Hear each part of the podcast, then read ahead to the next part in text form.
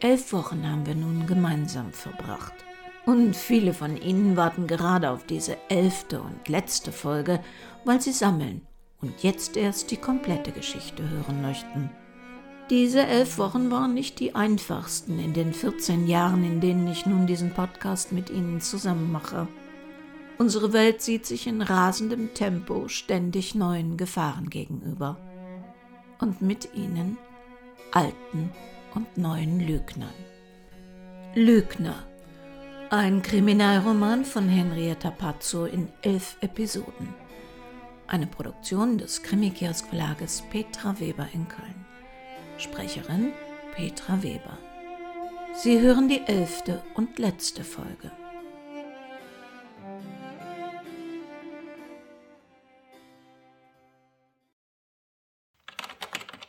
Einerseits war das Schicksal des unbekannten Mannes, der nach Lilly gesucht hatte, schrecklich. Andererseits hatten die Zeitungen darüber berichtet. Sylvia fand einen Artikel von Montag, 27. Juli 1992. Unbekannter stirbt auf Bahngleisen. Fahrzeug völlig zerstört. Die Identität des Toten gibt Rätsel auf. Rettungskräfte von Seelsorger betreut.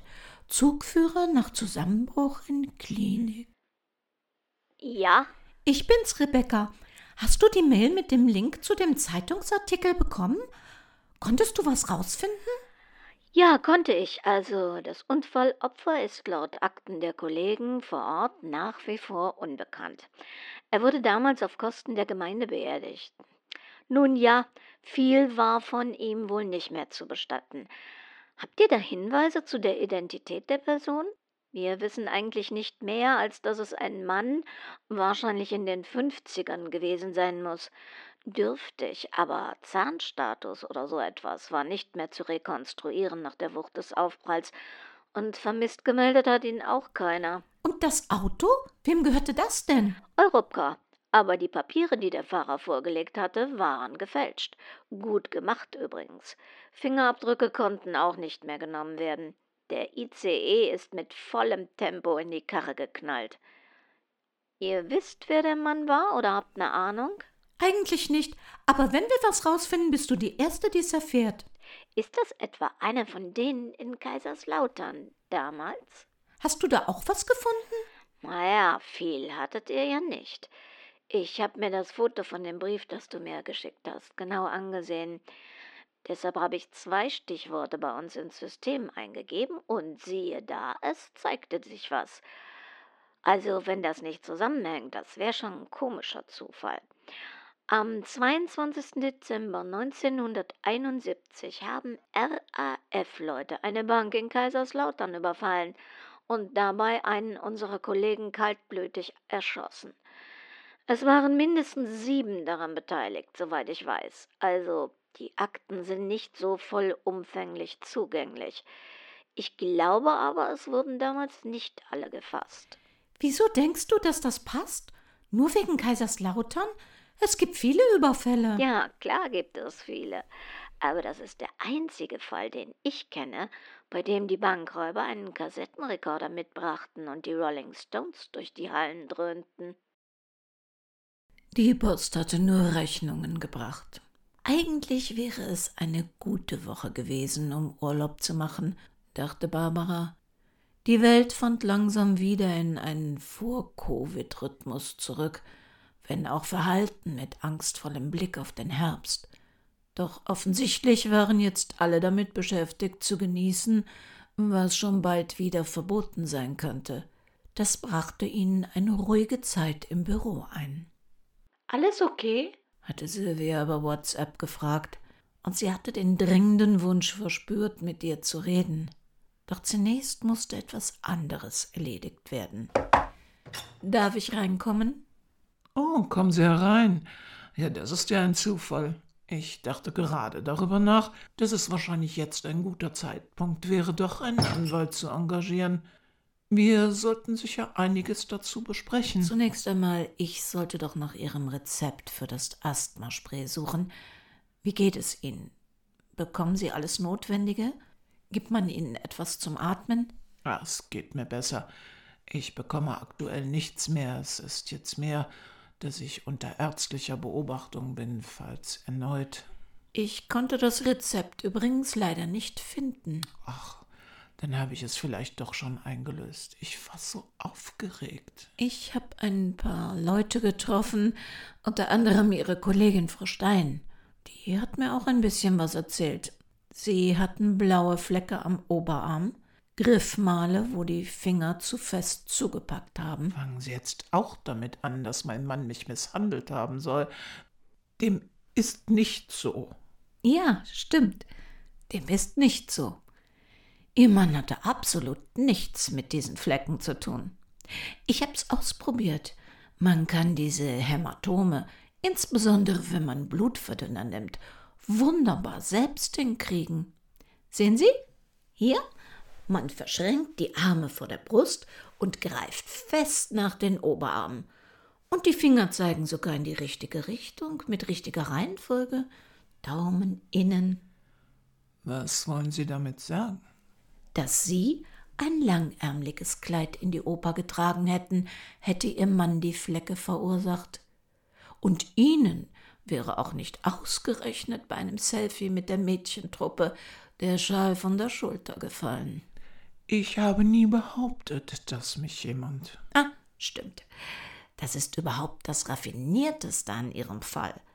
Es ist natürlich auch reiner Zufall, dass Sie sich an jenem Abend die Augen völlig untypisch für Sie dick in Grün und Blau überschminkt haben. Sie wussten, dass die Frauentruppe tratschen würde so wie sie wussten, dass der Apotheker sich merken würde, dass sie die Treppe vermeintlich alleine herabgestürzt sind oder doch gestoßen wurden? Und was sollen Sie damit andeuten? Ja, ich bin ungeschickt beim Make-up auftragen. Schminken gehört nicht zu meinen Talenten. Und ich bin gefallen, ja, und das ist nicht strafbar. Ihr Mann hat also im Alkoholrausch Tabletten vertauscht? Er selbst hat übrigens mit niemandem darüber geredet. Sie hingegen haben es überall erzählt. Stimmt's? Das weiß ich nicht. Mein Mann ist war nicht sehr gesellig. Und ich habe nie behauptet, dass. Ja, ja, ich weiß. Sie behaupten nie etwas. Sie manipulieren die Schlussfolgerungen der anderen. Clever. Aber ich weiß jetzt, wie Sie das machen. Ihr Bruder hat es mir erklärt. Eine zugegeben sehr raffinierte Technik. Wissen Sie, wie ich drauf kam? Die leeren Cola-Dosen im Auto. Ah, Peter hat Ihnen was erklärt. Worauf sind Sie gekommen? Dass Sie Ihren Mann ermordet haben. Es ist ja unerhört. Ich will doch ins Gefängnis. Ich habe nie bestritten, dass ich im Streit. Richtig, im Streit, impulsiv, fast ein Unfall, wenn nicht sogar Notwehr. Bei Ihrer Version gäbe es keine lange Haftstrafe. Aber bei kaltblütigem, geplantem Mord schon. Und das lesen Sie aus leeren Cola-Dosen. Ja. Sie hatten nie vor, ans Meer zu fahren denn dann hätten sie jede Menge Whisky-Cola im Auto gehabt, um ihren Mann ruhig zu stellen. Nicht die leeren Dosen, die hätten sie längst zurückgebracht und durch volle ersetzt. Ja. Machen Sie weiter mit dem Blödsinn, fahren Sie fort. Ah, ich verstehe. Wenn ich was finde, könnte die Polizei das eventuell auch. Und Sie können sich jetzt schon vorher was als Erklärung dazu ausdenken. Sie sind dann quasi vorbereitet. Ach, das ist lächerlich. Mein Bruder hat sie aufgehetzt, das ist seine Art. Er konnte noch nie damit leben, dass unser Vater mich ihm vorgezogen hat. Der Neid treibt ihn dazu. Ihr Mann hatte seine Koffer gepackt. Sie standen im Flur. Er wollte weg, aber nicht ans Meer mit ihnen, sondern weg von ihnen. Dass er sie verlässt, konnten sie nicht zulassen, so wie sie nicht zulassen konnten, dass er das Trinken für eine andere aufgab. Deshalb gibt es in der ganzen Wohnung verteilt volle Flaschen, damit er es nicht schaffte, die Versuchung zu groß war. Mein Mann wollte mich nicht verlassen. Oh doch, das wollte er. Und ich glaube, sie wussten von der anderen Frau. Sie hatten sorgfältige Hinweise in den letzten Wochen konstruiert und waren im Grunde noch dabei. Doch wurde es plötzlich dringend, weil ihr Mann weg wollte. Da mussten sie dann etwas improvisieren. Ich hab's gecheckt. Kurzfristig gebucht heißt, sie haben erst am Tattag reserviert. Es gab keinen Streit, kein Gerangel. Am Morgen, als er seinen Auszug ankündigte, haben sie ihm ein paar Blutverdünnertabletten unter die Pillen gemischt. Als sich die Gelegenheit ergab, einen heftigen Stoß in den Rücken gegeben. Im günstigsten Fall bricht er sich das Genick. Aber blöd, er hat noch gelebt, als er unten ankam. Den Fall hatten sie einkalkuliert und auf innere Blutungen gehofft. Mit Erfolg aber sie hatten vergessen, dass sie nur ein Asthmaspray im Haus hatten, was in der Untersuchungshaft problematisch werden konnte. Deshalb sind sie in aller Seelenruhe in die Apotheke spaziert, haben ihr Spray geholt, und ich wette, dass sie auch das Kostüm, das bei ihnen noch mit der Reinigungsmarke im Schrank hängt, für jemanden, der es ihnen in die Verhandlung bringen soll, griffbereit hingehängt haben. Während ihr Mann am Treppenende hilflos verblutete. Sie können nichts davon beweisen. Der Apotheker hat einen Zeitstempel in seiner Kasse. Und er kann sich erinnern, dass Sie und kein anderer Ihr Rezept eingelöst haben. Oh, aber der Todeseintritt lässt sich nicht so minutengenau. Okay, ich war an dem Abend in der Apotheke wegen der Reise. Der Streit kam eben kurz danach. Hm, damit würden Sie wahrscheinlich durchkommen. Aber eines verstehe ich nicht. Warum sollte ich nach einem Spray suchen, das Sie doch schon längst hatten? Typen wie Sie, die glauben so schrecklich gerne an das Gute im Menschen. Die meisten Leute tun das. Diese beiden Kommissare auch. Hm, das ist hilfreich. Ein paar Unstimmigkeiten, eine überaus traurige Geschichte. Ergreift man zu dem Strohhalm, der sich bietet. Das tun immer alle. Der Glaube ans Gute im Menschen ist verlässlich, weil wir nicht glauben wollen, dass es nur der Selbsterhaltungstrieb ist, der uns alle antreibt und nicht etwa das Gute, was wir so gerne glauben möchten. Und wenn man dann ein paar Puzzleteile liefert, greifen Leute wie Sie und diese Polizisten sofort zu. Die Chefin der beiden war ein Risiko, schwer einzuschätzen. Deshalb schickte sie der Himmel so eine nicht polizeiliche Meinungsbestätigung von außen wirkt wahre Wunder. Kaum hatten sie die Kommissare in ihren Zweifeln bestärkt, änderte sich deren Tonfall. Sie sind eine, die den Sachen auf den Grund geht, keine Halbherzigkeit. Also habe ich sie herumgeschickt.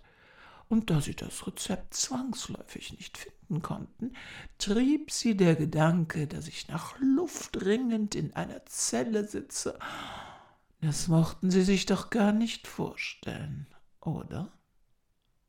Deshalb haben sie erwartungsgemäß in meinem Umfeld danach gesucht und jede Menge geschwätzige Informationen bekommen, die sie alle darin bestärkten, dass ich das eigentliche Opfer bin. Allerdings waren sie wohl ein bisschen übereifrig. Als Kind waren sie Opfer ihrer lieblosen Eltern. Aber das ist sehr lange her.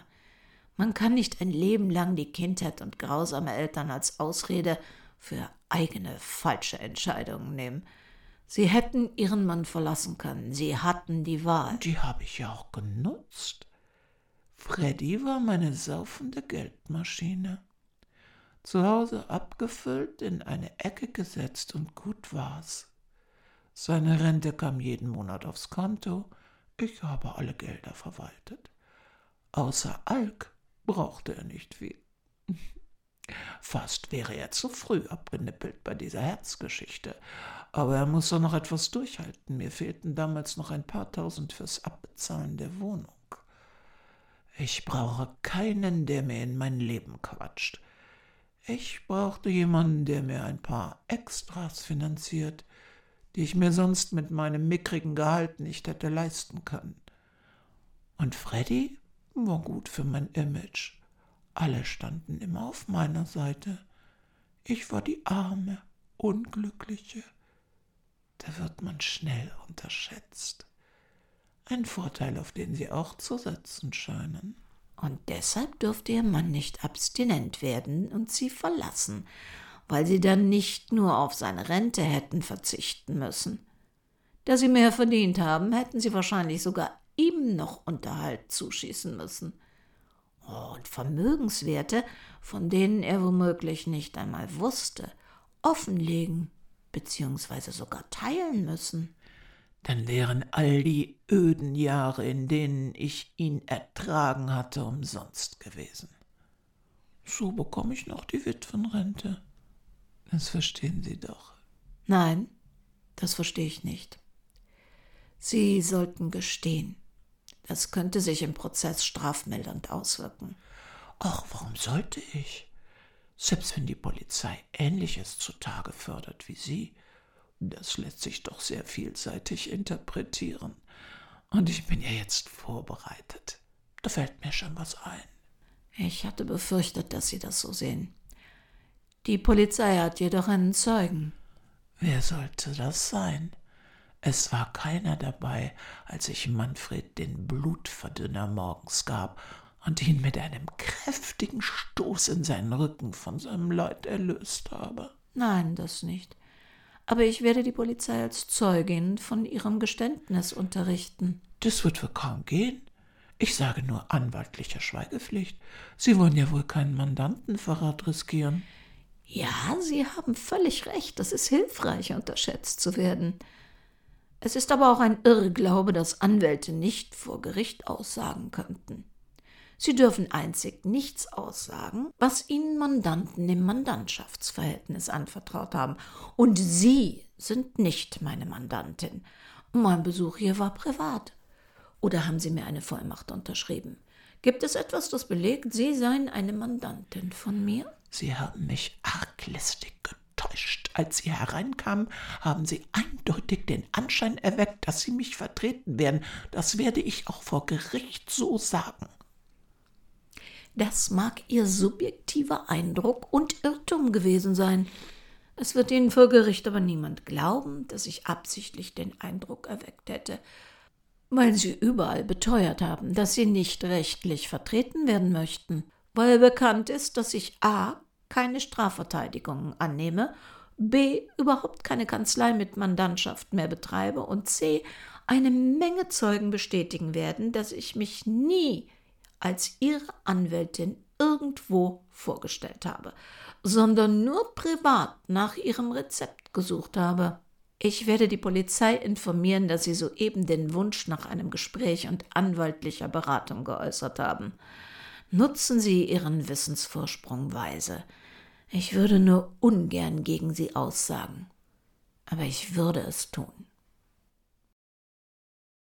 Wieder zu Hause hatte Sylvia nach ihrer Post gesehen, kurz im Büro nach dem Rechten geschaut und war dann zu Bruno gefahren, weil sich bei ihrer Zeitungsrecherche Neuigkeiten ergeben hatten. Ich denke, ich habe herausgefunden, wie die Sache mit der Kugel passiert ist. Und außerdem. Du hast in der Schachtel noch etwas Brauchbares gefunden? Nein, aber ich habe die Zeitung vom Sommer 92 studiert. Wir wissen von R, dass er aus der linken Szene heraus auf der Flucht und in der DDR untergetaucht war und unter mehreren neuen Identitäten lebte. Außerdem war er dem Kriminellen nicht abgeneigt, mit mindestens einem kuriosen Banküberfall vertraut. Deshalb habe ich nach Raubüberfällen gesucht und siehe da, rund 40 Kilometer von Barbaras Mutter entfernt gab es in einem Dorf eine alte, schlecht gesicherte Bankfiliale, die Anfang Juni 92 überfallen worden ist. Bei dem Überfall kam es zu einer Kuriosität. Beim Verlassen der Bank hatte einer der Räuber auf die Reifen des Autos des Filialleiters schießen wollen, aber idiotischerweise dabei seine Komplizin, die eigentlich nur die Fahrerin war, aber in der Schusslinie stand, getroffen. Die blutende Schwerverletzte wurde in das gestohlene Auto gezerrt, das dann wegraste und später ausgebrannt auf einem Feld gefunden wurde. Oh, Bonnie und Clyde, irgendwie klingt das nicht nach Ingeborg, dieser frommen Kirchgängerin. Laut Zeugen in der Bank, die durch das Fenster sehen konnten, waren sie zu dritt, trugen Skimasken. Einer oder eine saß zunächst im Auto. Sie kam aber dann heraus, warum auch immer, und stand wohl so blöd, dass sie getroffen wurde. Ich tippe mal, dass Ingeborg die Fahrerin war, die so ungeschickt stand. Vielleicht hatte sie auch Angst bekommen und wollte abhauen, wer weiß. Und Lilly, das war der dritte Bankräuber. Ingeborg, R und Lilly, die Krankenschwester mit Medizinstudium, die dann wahrscheinlich Ingeborg, also Barbaras Mutter, hier sechs Wochen lang heimlich zusammengeflickt hat. Deshalb sah sie nicht erholt und nach Urlaub aus. Sie hatte es gerade so geschafft. Moment, da kommt gerade eine Nachricht auf meinem Handy. Oh, bist du mein Vater? schreibt mir eine Svenja. Mit Telefonnummer, mehr nicht. Wo ist das von dem Familienportal? Oh, wenn wir da mal keine schlafenden Hunde geweckt haben. Ich rufe sie mal sofort an, damit sie sich keine falschen Hoffnungen macht. Ja, Haben Sie mir gerade eine Nachricht geschickt? ich bin Svenja Hacklund. Und Sie? Sie sind nicht mein Vater. Und meine Mutter kenne ich, die sitzt hier neben mir. Der DNA Ihres Profils nach müssten Sie aber ein männliches Elternteil von mir sein. Es tut mir sehr leid, aber das ist nicht meine DNA. Sie gehört einem Mann, von dem ich hier eine Reihe von Briefen habe. Svenja? Sind Sie noch da? Ich wollte Ihnen nicht wehtun. Ich weiß, Sie suchen sicher Kontakt zu Ihrem Vater. Nein, Kontakt suche ich eigentlich nicht. Ich wüsste gerne, was aus ihm geworden ist. Er hat uns verlassen. Sie haben Briefe von ihm? Sind Sie mit ihm verwandt? Ist er auch Ihr Vater? Nein, sie waren nicht an mich adressiert. Wir haben sie sozusagen geerbt. Können Sie uns irgendwas über Ihren Vater erzählen? Ich kannte ihn nicht. Ich war zu klein damals. Ich gebe Ihnen mal meine Mutter. Was treiben Sie denn da für einen üblen Schabernack? Meine Tochter hat das ganz schön verwirrt. Sie versucht eigentlich nur eventuelle Geschwister zu finden. Das wollte ich nicht. Das tut mir wirklich sehr leid. Wir haben hier Briefe gefunden, die uns Rätsel aufgeben. Sie scheinen von Svenjas Vater zu sein. Na, damit wäre diese seltsame Korrespondenz ja komplett. Beim Wegzug aus Uppsala haben wir damals Briefe einer I gefunden. Mein damaliger Mann war geschmacklos genug, sie hier zu lassen. Ah, lassen Sie mich mal raten, was in Ihren steht. Irgendein Gesülze von ewiger leidenschaftlicher Liebe? Ja, in etwa schon. Ah, nicht schwer zu raten. Diese I hat ihm zwar anfangs ganz schön die Leviten gelesen, ist aber dann voll auf ihn eingestiegen. Sie haben die Briefe alle gelesen? Ja, Sie sind gut. Der hat mich hier mit zwei kleinen Kindern ohne alles sitzen gelassen. Natürlich habe ich die gelesen. Diese I hatte er übrigens auch mit einer Tochter irgendwo in Deutschland einfach vergessen. Das hat sie ihm in den ersten Briefen immer wieder vorgeworfen. Das Mädchen ist aber nicht alt geworden, sie ist schon früh an Meningitis gestorben. Habe ich alles aus den Briefen. Spätere Briefe, da haben die zwei dann von einem gemeinsamen Leben geträumt, haben sich wohl auch ein paar Mal heimlich getroffen. Aber ohne Moos nix los, da haben sie dann einen Überfall ausgeknobelt. Oder zumindest haben sie in den Briefen darüber geschrieben. Ich kannte da wohl eine Frau von früher, die ihnen dabei half. Sie hat in den Briefen offen darüber gesprochen? Nee, da wurde nur rumgeeiert. Mein Mann hat mir das später so erzählt. Auch dass er gar nicht Harald, sondern Raimund hieß. Diese I kannte also seinen richtigen Namen. Oh, ich war ja auch nur seine Frau. Dann hat Ihr Mann Sie eingeweiht. So würde ich das nicht unbedingt nennen. Er kam hier im Sommer 92 völlig fertig an, hatte einen Nervenzusammenbruch. Ich wollte ihn ins Krankenhaus bringen, aber er wehrte sich mit Händen und Füßen. Und dann brach es so aus ihm heraus, wirr und unkoordiniert, dass er ständig auf der Flucht sei, dass er nie er selbst sein dürfe und dass ein Banküberfall, an dem er beteiligt gewesen sei, schiefgelaufen sei. Ja, jemand wäre ernsthaft verletzt worden und musste wieder zusammengeflickt werden. Also die Zusammenhänge habe ich nur zum Teil mitbekommen, weil ich emotional bei dem Punkt falsche Identität gedanklich schon weggedriftet war. Er war also gar nicht der, den ich zu kennen glaubte, sondern ein Bankräuber. Ich war wahrscheinlich noch nicht mal legitim verheiratet. Oder aber er dachte sich das alles nur aus. Mehrere Identitäten, klang ja nach Paranoia. War er durchgedreht? Erfand er Stories? Schrieb er sich selber Briefe als eine I? Von dieser I oder seiner großen Liebe hat er mir damals kein Wort erzählt. Er hat nur von zwei Komplizinnen was gefaselt. Eine hätte das Geld versteckt, er wusste aber nicht wo, während er hier abwarten wollte, bis sich alles beruhigt hätte. Aber wissen Sie, ich war mir nie sicher, ob er das alles nur zusammenspinnt oder ob er wirklich ein Krimineller war. Vielleicht litt er an Persönlichkeitsstörungen, vielleicht schrieb er sich selber Briefe, wer weiß denn schon, wie einer ist, wenn er durchknallt. Nach etwa sechs Wochen hatte er sich wieder gefangen. Und wir beschlossen, unser Leben auf die Reihe zu kriegen. Ich liebte ihn, er war der Vater meiner Kinder. Ich konnte ihn doch nicht in die Psychiatrie oder wenn an seinen wirren Geschichten sogar was dran war, gar ins Gefängnis. Er schwor, er liebe mich und die Kinder. Er wollte nur noch einmal für ein paar Tage für sich sein, etwas aus seiner Vergangenheit erledigen. Dann käme er zurück und lasse alles hinter sich. Na ja, damals hatte ich auch noch keine Ahnung von I. Er kam nie wieder. Alles, was er zurückließ, waren die Briefe dieser Frau und eine alte Makarow, die er in der Garage versteckt und wohl vergessen hatte. Einer dieser I-Briefe war übrigens ein Abschiedsbrief. Mein Mann sollte es, was immer es war, abholen.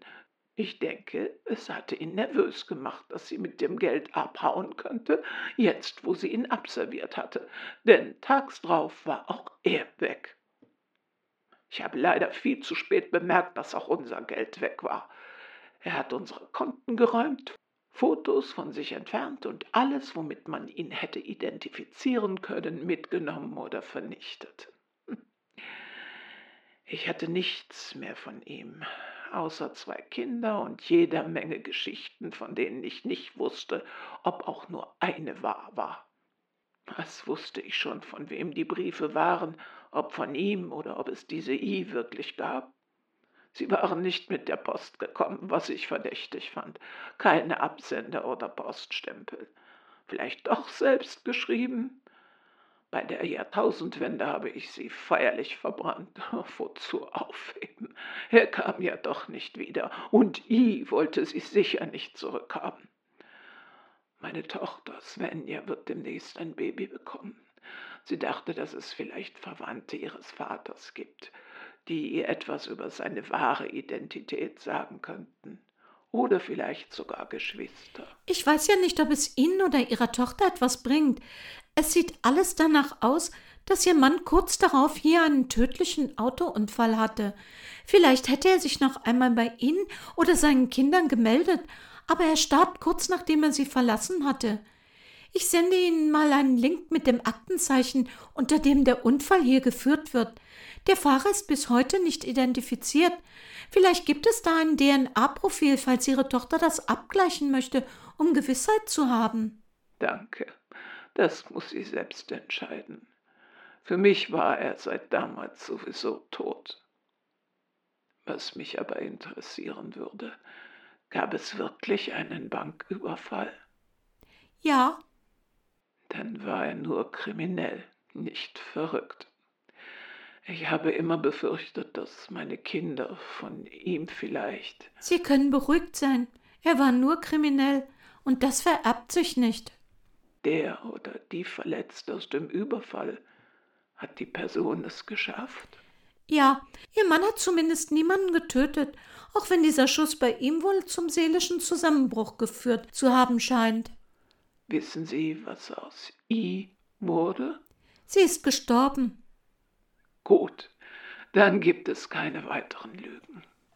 Ich danke Ihnen. Sylvia sah Bruno, der alles mitgehört hatte, lange an. Die Kugel aus Ingeborgs Körper stammte aus dem Überfall, an dem sie sich wohl aus Geldnot beteiligt hatte. Der Mann, der am Bahnübergang in den Tod gerast war, war R. Raimund. Während Ingeborg im Haus mit dem Tod rang und sich von dem Schuss mit Lillys Hilfe langsam erholte und Raimund sich in Schweden vor der Polizei versteckte, vergrub Lilly ohne das Wissen der anderen das Geld aus dem Raub im Garten, damit es niemand im Haus fände, falls die Polizei doch noch aufgetaucht wäre. Raimund sollte es abholen. Und Lilly hatte wohl nicht mehr die Möglichkeit, vor ihrem Tod den anderen zu verraten, wo sie das Geld versteckt hatte. Verrückt, aber Barbaras Mutter hatte wohl all die Jahre das ganze Geld direkt vor ihrer Nase liegen gehabt, ohne es zu ahnen.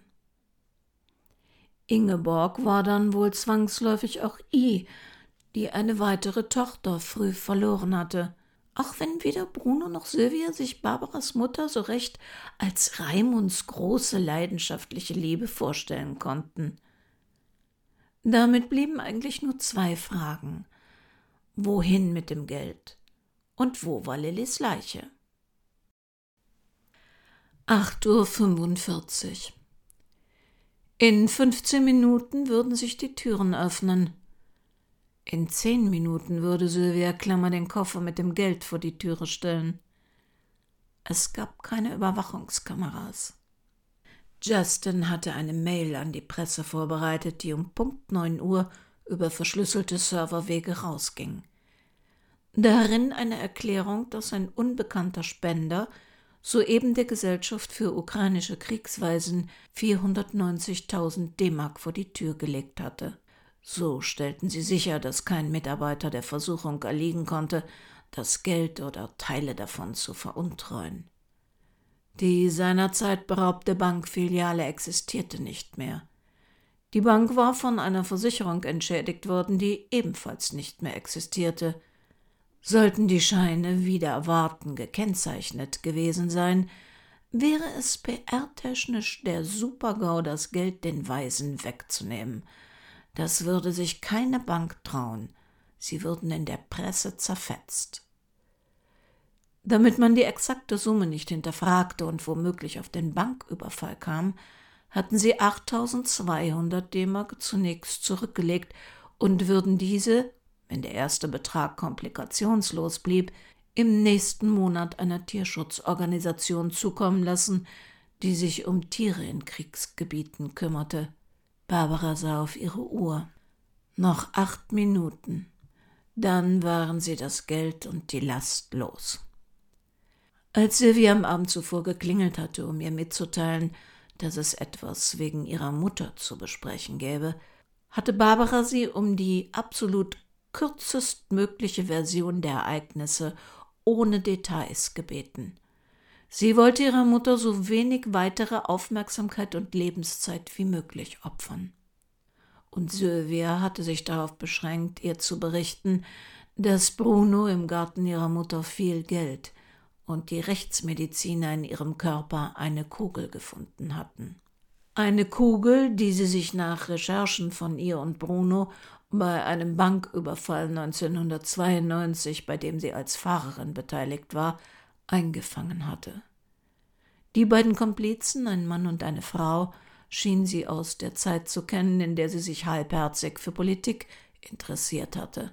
Beide waren auch inzwischen tot. Sylvia hatte sie auf Barbaras ausdrücklichen Wunsch mit weiteren Details verschont. Einzig, was mit dem Geld geschehen sollte, hatten sie noch besprochen.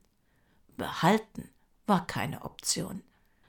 Nachdem Sylvia wieder gegangen war, hatte Barbara erleichtert festgestellt, dass ihr diese Geschichte nicht unter die Haut ging. Sie war dankbar, dass sie sich nicht selbst in diese alten Geschichten hatte wühlen müssen.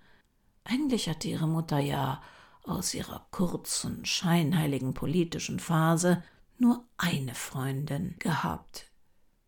Barbara hatte diese auffällige Frau im Alter ihrer Mutter immer sehr gemocht.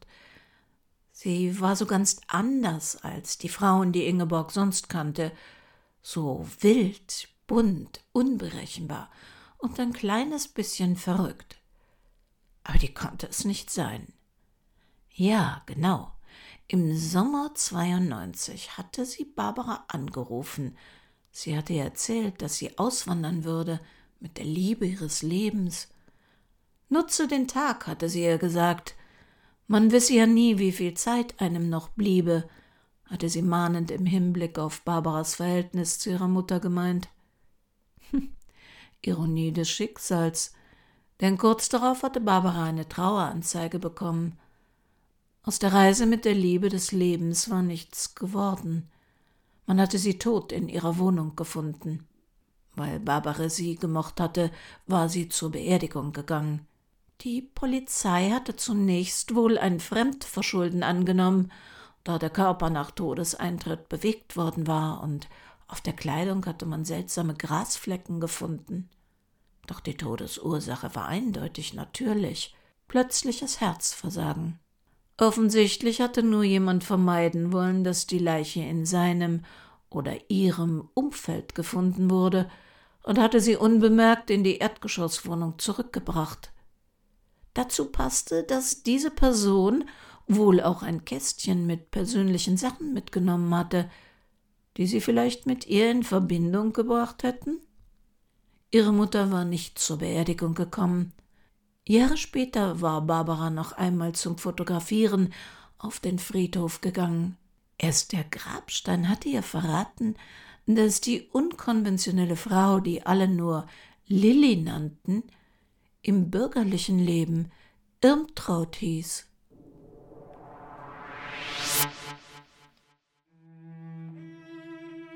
Das war sie also, unsere Geschichte über Lügen und Lügner. Wenn Ihnen gefallen hat, was Sie gehört haben, würden wir uns über ein paar Sterne, Punkte oder was auch immer auf dem Portal freuen, das Ihnen Ihre Podcasts liefert. Wir hören uns wieder am 16. Juni mit etwas ganz anderem. Falls Sie bis dahin noch etwas Hörnachschub brauchen, auf www.krimikiosk.de gibt es neben dem vollständigen Impressum auch einige Manott-Krimis, die es noch nicht als Podcast gab bzw. nicht mehr gibt. Ich wünsche mir für uns alle, dass bis zu unserer nächsten Sendung die Welt ein bisschen friedlicher oder zumindest freundlicher wird. Und deshalb, wo immer Sie sind und was immer Sie gerade tun, Passen Sie bitte gut auf sich auf.